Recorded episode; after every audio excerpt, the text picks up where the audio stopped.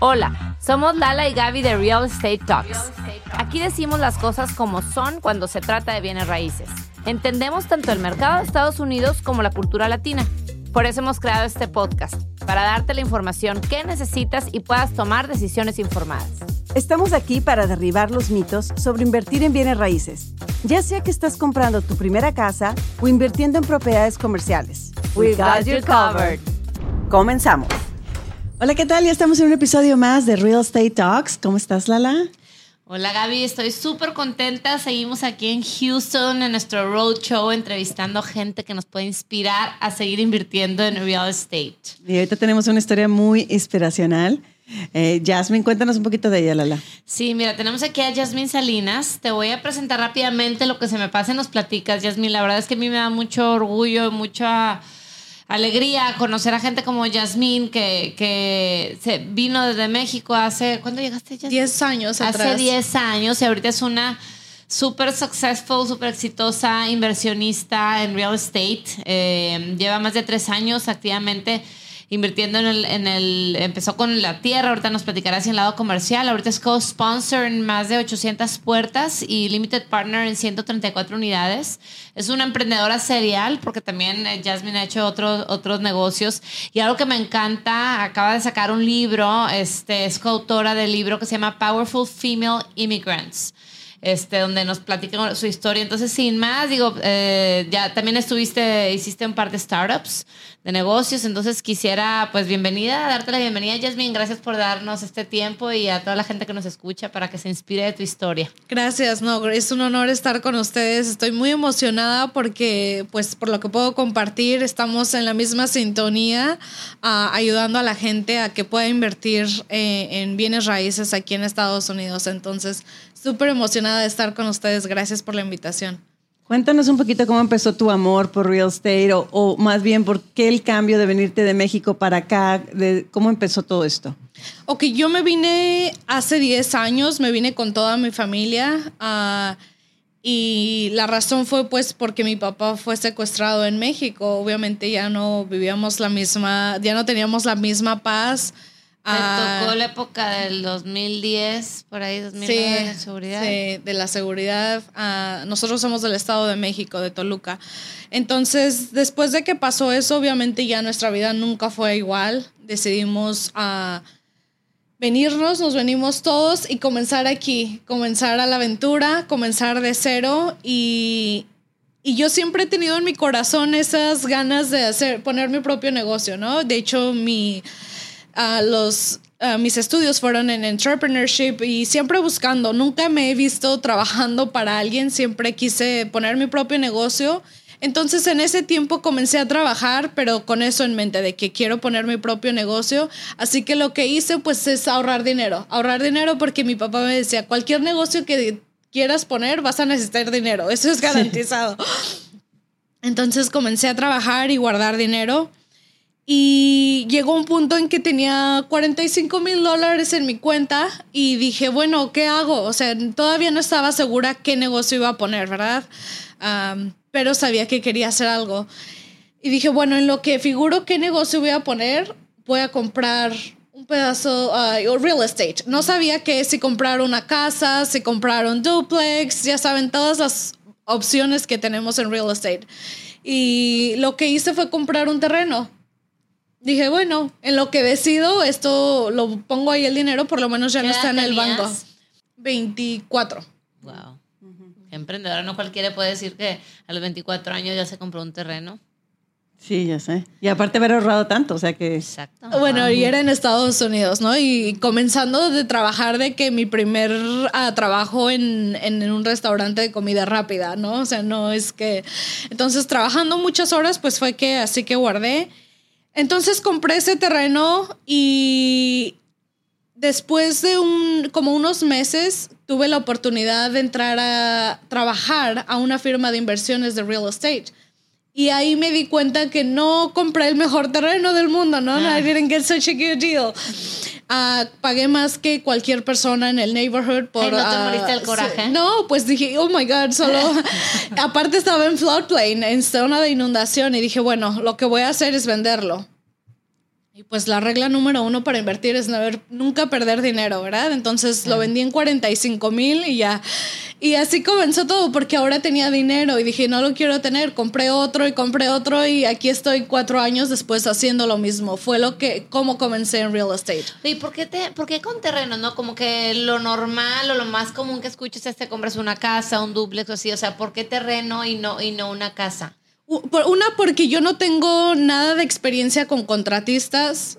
No quería meterme en... A mi hermana, de hecho, hizo un fixer-upper de remodelarla y venderla. Y yo vi todo lo que ella sufrió con su, con su esposo ahora. Y lo he visto, o sea, yo no tengo nada de experiencia, no quería que, lo que sí he trabajado es con muchos inversionistas y yo sé que si tú no sabes lo que estás haciendo, los contratistas se llevan tu profit. ¿Verdad? Claro. Y hay muchas cosas que pueden salir mal, el tiempo, los permisos. Entonces dije, no, no quiero meterme, no puedo arriesgarme tanto. es, you know, estoy sola en esto. Entonces no quise meterme en nada de eso y se me hizo más fácil un terreno porque ahí no hago nada. Simplemente lo compro y lo vendo. Cuando se vende ya no tengo que invertir dinero, lidiar con contratistas, la ciudad, permisos, todo eso. Ah, y eso me permitió estar trabajando mientras podía tener, estar haciendo este, este tipo de inversiones. Pero tu idea era comprarlos y luego venderlos por un poquito más o simplemente comprarlos para poner el dinero ahí y no tenerlo en el banco? Al principio era, eh, era esa mi, mi, lo que quería hacer, solo no tener el dinero en el banco, pero después ah, se convirtió en un negocio, en solo comprar y vender, comprar y vender, de una manera de crecer mi capital. ¿Verdad? De poco a poco ir creciendo mi capital. Y bueno, ahí entramos a la segunda parte de que llegó un punto en que dije, ¿qué hago después? Ahora sí puedo comprar una casa o comprar duplex o hacer Airbnb, todas estas opciones. Y conocí a los multifamiliares, a los apartamentos, comprar los edificios de apartamentos y todo tuvo sentido para mí. Todos los beneficios de los taxes que puedes tomar y lo más importante para mí es qué tan rápido puedes escalar. Dije, ¿por qué voy a comprar una casa y ser dueña de una casa cuando ser, puedo ser dueña de un edificio con 100 puertas, verdad? Ahí fue la primera cosa que dije. Y otra cosa es que entendí, muchos de mis mentores han estado ya en el negocio de comprar casas y vender y todos terminan en apartamentos porque es mucho más fácil, mucho más rápido escalas, es mucho más fácil manejar un edificio junto, donde todo tienes todos, ah, todo bajo un mismo techo que andar en casa por casa, tener dos mil casas en todo el país, ¿no? Oye, platícanos de la primera, o sea, la primera adquisición que hiciste en multifamily, o sea, después de tener los terrenos, eh, te das cuenta, descubres el mundo de multifamily, la gran cantidad de beneficios que tiene a lo mejor contra un single family home. Eh, ¿Cómo fue la historia? Porque creo que siempre es más difícil esa primera compra, ¿no? Como que se ve como que algo imposible o difícil de alcanzar. Cuéntanos un poquito de, eso. Claro, ah, lo primero que yo hice es una, invertir en alguien más, con alguien más. Ah, primero localicé la gente con la que quería hacer una asociación en un futuro, que yo viera que estaban alineados con lo que yo quería, que me podían ayudar en un futuro, ¿verdad? Siempre tener la visión a largo término y comenzar esa relación y obviamente entender exactamente cómo es el, la sindicación o el modelo de invertir en, en apartamentos. Es completamente diferente, era completamente algo nuevo para mí entonces yo no lo iba a hacer sola, yo no lo yo iba a tratar de averiguar cómo funciona cada cosa. Lo único que hice fue invertir pasivamente en alguien más. Eh, con, mi, con los partners que estoy ahorita. Entonces lo que yo hice, puse 50 mil en, un, en el primer deal para ver cómo funciona. ¿En qué año fue esto? Uh, esto fue hace un año cuando comencé en apartamentos. Y así, así comenzó todo, invirtiendo para conocer cómo, cómo es que funciona el modelo de, de multifamily y estar construyendo la relación con los co-sponsors, con la gente. Ok. Y todo este tiempo que estabas con los terrenos y después te cambiaste a multifamily, tú como quiera con tu trabajo normal de del W2 o ya dejaste tu trabajo para dedicarte a real estate en algún momento? Oh, sí. Eh, por, mi último trabajo de W2 fue en la firma de inversiones de real estate, pero al mismo tiempo comencé a transaccionar mucho en terrenos, de que ya estaba comprando cuatro terrenos al mes.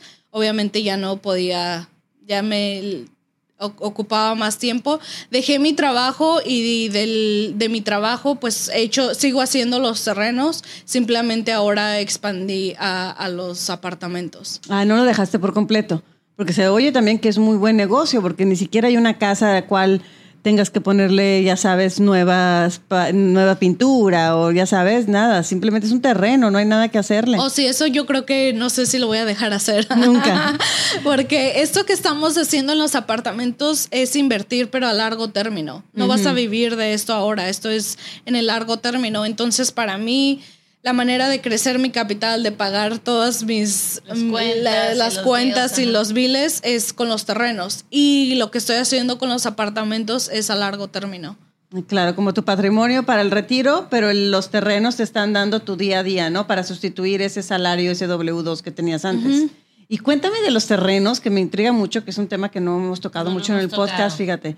de los terrenos, ¿dónde los encuentras? ¿Cómo los vas encontrando? ¿Todo es off market? No, de todos. Ah, mm. Obviamente ya creo, ya creé una relación con wholesalers, uh, con realtors, brokers, donde ya saben que yo compro por lo menos cuatro terrenos al mes, entonces ya ellos me escriben, y tengo este, tengo este. Entonces yo no me he metido mucho a la parte de adquisición, de yo mandar campañas y todo eso directo a los vendedores. Te voy a interrumpir para los que nos están escuchando en el podcast. Mucha gente que se dedica a este full time tienen todo un ejército de gente, a veces en Filipinas o en Centroamérica, que están haciendo cold calling, haciendo llamadas de potenciales oportunidades y donde hay alguien que pueda demostrar, o mandando a las casas, mandando mailing cartas ofreciendo comprar por la casa o por el departamento. Eso tú no lo haces, sino ya es por las puras relaciones que has construido. Sí, digo, pues ya hay alguien más haciéndolo. ¿Para qué gasto yo tiempo y dinero haciéndolo cuando ya alguien lo está haciendo? Ah, obviamente yo sé que ellos también quieren ganar y todos, todos estamos aquí para hacer dinero. Entonces yo digo, por mí haz lo que tú tengas que hacer, pero yo necesito tener un margen y si a, mí funcionan mis números, adelante, hay que hacerlo, ¿verdad? ¿Cómo es la matemática que haces tú? Tú ves, por ejemplo, vamos a decir, un wholesaler llega y te dice, ok, tengo este terreno. ¿Qué es lo que le ves al terreno para analizar si vale o no la pena? Ok, primero empiezo con las cosas básicas. ¿Qué es lo que está pasando en el área?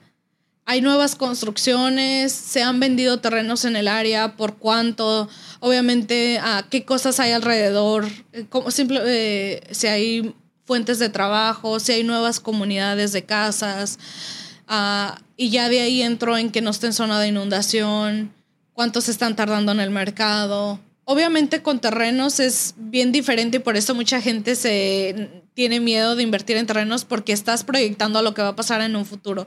A mí, ah, por eso también me gusta quedarme en Texas y especialmente en Houston porque yo entiendo las áreas y es algo que estoy familiarizada.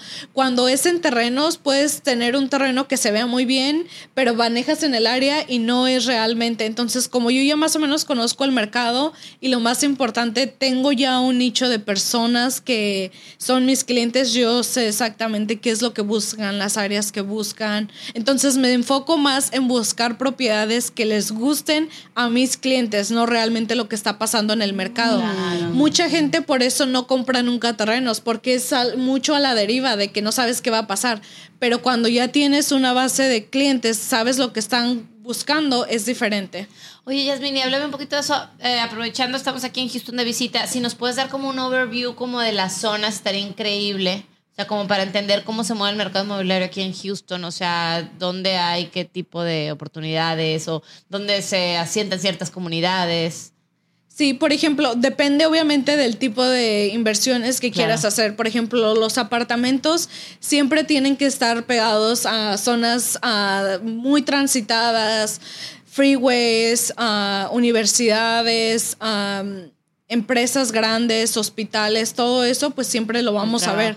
Y por ejemplo, en los terrenos es completamente diferente. Mi nicho está en personas que a lo mejor quieren como que salirse un poquito de la ciudad, de tener como su rancho o tener algo, un terreno, más espacio y no tantas restricciones, que si quieren poner parte de su negocio ahí de construcción o rancho, animales, que lo pueden hacer. Eso es algo que no puedes hacer en la ciudad. Entonces yo busco ese tipo de, de propiedades fuera de la ciudad, como en los suburbios. Por eso depende de lo que estás haciendo. Si estás haciendo un Airbnb, obviamente quieres estar en el centro y Whole Foods, que puedas caminar. Entonces obviamente depende de mucho, pero pues en el centro... Yo creo que es, es, es difícil en Houston porque puedes estar en el centro y de una colonia o de un zip code a otro cambia completamente. O sea, estás a cinco minutos del centro, pero la, la- es completamente diferente ah, el área. Ok. Ah, donde son a veces muchas zonas que apenas vienen, ¿verdad? Ok. Que apenas están en, eh, Como en desarrollo, en como desarrollo. up and coming. Up Ajá. and coming en, en inglés. Entonces, ah, es difícil por eso en Houston, porque no hay. Aparte, hay muchos lados donde no hay restricciones. Puedes tener una escuela y luego un club y una iglesia y un restaurante en la misma block. Entonces, ah, es difícil. Claro, Pero pero, ya- tú ya tú ya hiciste tu nicho dentro de aquí y al contrario, es más lejos de la ciudad, ¿no? Para los terrenos en espe- sí, específicamente. ¿Cómo encuentras este end buyer, este comprador ya? ¿Tú cómo haces esta esta ya los la compra la haces por medio de los wholesalers que te lo traen, ¿no? O por lo medio de los off market eh, ellos que te lo traen. Pero tú tienes un ya un comprador casi casi para el terreno que estás a punto de comprar. Sí, todo obviamente es digital marketing. Hago campañas en Facebook, es mi, ah, donde mi, ah, ¿cómo se dice? Es tu nicho, Bread, bread and butter, ¿verdad? Ajá. Ajá, en Facebook ah, y todo es ah, campañas digitales de marketing. Entonces tú, tu empresa, les dices, yo te ayudo a comprar un terreno, dime tus necesidades. Y luego tú vas y buscas el terreno por, ello, por, por ellos. Pues realmente yo ya, o sea, no es como que voy a ir a buscar el que ellos quieren, simplemente le digo, ¿qué estás buscando? Y lo Esto suscribo a mi mailing list Ah. y ya ahí les estoy mandando todo lo que me va saliendo, que más o menos está a su, a su criterio. Muy bueno. Y normalmente es comunidad hispana. Sí, toda la o sea, comunidad toda tu publicidad es en español Eh, todo y todo es es en español. español. Ay, qué buen nicho encontraste. La ¿Esto lo pensaste sí. porque ya lo habías visto ya en el mercado americano o cómo se te ocurrió? Ah, sí, obviamente lo. Una es obviamente siempre mi corazón está con la comunidad hispana, Sí. cómo podemos ayudar. Y por ejemplo, nosotros ya estamos en unos niveles. Una de mis metas es ayudar a la gente a dejar un legado, ¿verdad? Y la realidad es que con apartamentos es muy limitada la gente que tiene. Por lo, para invertir con nosotros son 50 mil dólares por lo menos para poder invertir. Y no, la realidad es que no mucha gente tiene ese dinero. Entonces, pero hay gente que tiene menos y que también todos tenemos derecho a dejar un legado, a dejar para las generaciones y sobre todo la gente hispana. A veces tienen, no saben dónde comenzar, nunca han hecho una compra de ese, de real estate, de bienes raíces, o no tienen un seguro social, no Y tienen que crédito. no, de- lo hemos tocado aquí en algunos otros episodios que a lo mejor piensan que, que por no tener a lo mejor papeles, entonces no pueden invertir, que es cosa totalmente falsa. O Gaby le ha tocado mucho, nos ha compartido cómo le han tocado algunos fraudes en ese sentido, que piensan que están pagando sus rentas y realmente no están pagando sus rentas. Este, y tú les hablas directamente sobre esas posibilidades, ¿no? Sí, o sea, como puedo ser, siento que puedo ser ese puente para que ellos puedan dejar su legado, obviamente a diferente nivel, ¿verdad? Pero lo, también lo están haciendo, ellos también tienen sueños, todos tenemos sueños, construir una casa o cualquier cosa, dejarla a las generaciones que vienen. Entonces, ese todo mi marketing está enfocado en la comunidad hispana En Estados Unidos. en Estados Unidos. Ay, pues de verdad que felicidades, Jasmine. ¿eh? O sea, una excelente labor. Y ahorita ya estás completamente también en multifamily o haciendo las dos. La próxima vez que vengamos a Houston seguramente tendrás una tercera. También Quiero, antes de que, de de que cerremos, porque ya se nos va a acabar el tiempo, pero te quiero preguntar, ¿en, ¿alguna vez te dio el que le llaman el imposter syndrome o el síndrome de impostor? O sea, que, que te hayas sentido, no sé si habías escuchado ese término, que es que te sientas como que, ay, no voy a poder o cómo le voy a hacer. ¿Te, te ha pasado eso? Yo creo este que proceso? diario. Pasándolo. Oh, diario tengo esas preguntas de, ¿lo estoy haciendo bien? Ah, esto está valiendo la pena. Realmente, o sea, yo creo que si no estás haciendo algo grande, no tienes... de hecho, justo acabo de escuchar un podcast y hablaba de todo eso. Si todos los días no tienes esas preguntas de estoy haciendo las cosas bien, ¿qué va a pasar después? la ansiedad, la inseguridad, ¿por qué estoy haciendo esto si no estaba lista? Es porque estás haciendo cosas grandes. Entonces, para mí es, ok, I'll figure it out. Todo primero tienes que comprometerte y poner tu mente en que lo voy a hacer y ya después averiguas cómo, ¿verdad? Porque hay muchas cosas que tienen que pasar para que llegues a, a, a la meta, pero si, mientras te comprometas, puedes hacerlo. Me encanta. ¿Y alguna vez hubo una voz por ahí, ya sea del lado personal? Porque a veces, no sé, como que te vienes para acá y a lo mejor la familia influye mucho en las decisiones que tomamos y a lo mejor quieren que te sigas un camino como más, pues, by the book. A lo mejor tener tu trabajo, no sé, que trae el income regular. Cuando estás del lado emprendedor, pues es como más menos estable, ¿no? Pero los premios mayores. ¿Alguna vez te has, te has tenido que enfrentar a eso? No, yo creo que es otra bendición que he tenido. Mi papá obviamente es de negocios, es emprendedor, entonces él de hecho fue el que me sembró esa semilla desde muy pequeña de que si quieres hacer dinero no vas a trabajar, no conoces a un millonario que trabaje, uh, tienes que crear tu propio negocio. Entonces desde ahí con mi papá era el mentor, yo tenía a mi papá y el mentor en la casa. Y por otro lado mi mamá uh, que siempre ha creído en mí yo creo que ella inconscientemente creyó y ha creído y sigue creyendo en mí a ciegas y de que yo puedo hacer cualquier cosa que eso lo, me lo transmitió. De que sí, yo lo puedo hacer y aunque todos tenemos de repente barreras, este, todo eso, pues saber que sí podemos hacerlo y que todo está en nuestras manos, que somos completamente responsables de lo que viene en nuestra vida. Me encanta, padrísimo, padrísimo. Y una historia de terror o algún, ya sabes, en hay altas y bajas que hayas vivido, algún consejo. Ah, claro, muchas. Diario. Ah, por ejemplo, en el negocio de terrenos, que ahí nos enfocamos, ah, el primero, como les dije, yo no hice nada de, de, investigación, simplemente creí en el broker. Le dije, quiero comprar un terreno, más o menos, este es el budget, dime cuál. Y pues él, él no pensaba como inversionista, él me dijo, esto está bien y por eso es que pagué más que nada, que nadie en, toda la colonia. Y el segundo, compré cuatro terrenos y yo no sabía que no, en esa área no puedes tener ni agua ni luz. Mm. ¿Y luego? Entonces, uh, no, ahorita de ahí lo sigo teniendo, es parte de mi portafolio, que, pero ya estoy explorando unas opciones para poner RVs, rentarlo para RVs y para maquinarias pesadas. Y pues que la gente sepa que no hay luz, no hay agua, Ah, porque la gente no puede construir, no puede poner trailas, no puede hacer nada porque no tienes utilidades. Entonces, hasta ahorita estoy viendo la luz de otras opciones que hay, como poner la gente que viene y parquea sus RVs ahí y van a descargar a otro lado porque ahí no hay utilidades. O sea que sí está pasando. Cuando descubrí eso dije, bueno, un poquito me, me libero, pero es parte de... Es claro, de... y aquí lo importante, la verdad es que nosotros siempre hemos sido muy, sí, de inspirar, sí, es decir, invertir en real estate, estar al alcance de todos, no estar al alcance de la, a lo mejor que es algo con lo que nos educaron en nuestros países, sino que está realmente al alcance de todo el mundo, pero eso no significa que es un get rich quick, ¿no? Es un long term ride, o sea, yo también que estoy enfocada en multifamily, o sea, estoy súper consciente que esto es como para largo plazo, y la verdad es que da mucho gusto y muchas gracias, Jasmine, por compartir con nosotros tu historia tan inspiradora. Los invitamos a nuestros escuchas que compren su libro, este, el libro se llama... Powerful Female Immigrants Volume 2. Eh, muchísimas gracias, Yasmin. Yo soy Lala Lizondo. Y yo soy Gaby Proctor. Y esto fue Real, Estate, Talks. Escucha un episodio nuevo de Real Estate Talks cada semana. En tu plataforma favorita para escuchar podcasts. Ponte en contacto con nosotros en lalegaby.com.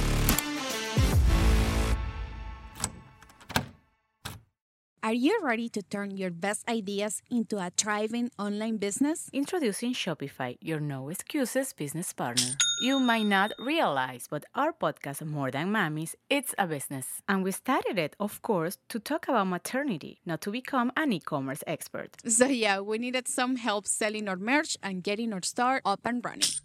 Woohoo! another sale. Shopify is a commerce platform revolutionizing millions of businesses worldwide. No matter if you are a garage entrepreneur or a big business, Shopify is the only tool you need to start and grow your business without the struggle. With Shopify single dashboard, you can manage orders, shipping, and payments from anywhere, giving you the insights you need wherever you are. Sign up for $1 per month trial period at shopify.com slash sonoro, all lowercase. Go to shopify.com slash sonoro to take your business to the next level today. Shopify.com slash sonoro. Judy was boring. Hello. Then Judy discovered ChumbaCasino.com. It's my little escape. Now Judy's the life of the party. Oh, baby, Mama's bringing home the bacon. Whoa, take it easy, Judy. The Chumba life is for everybody. So go to ChumbaCasino.com and play over 100 casino style games. Join today and play for free for your chance to redeem some serious prizes.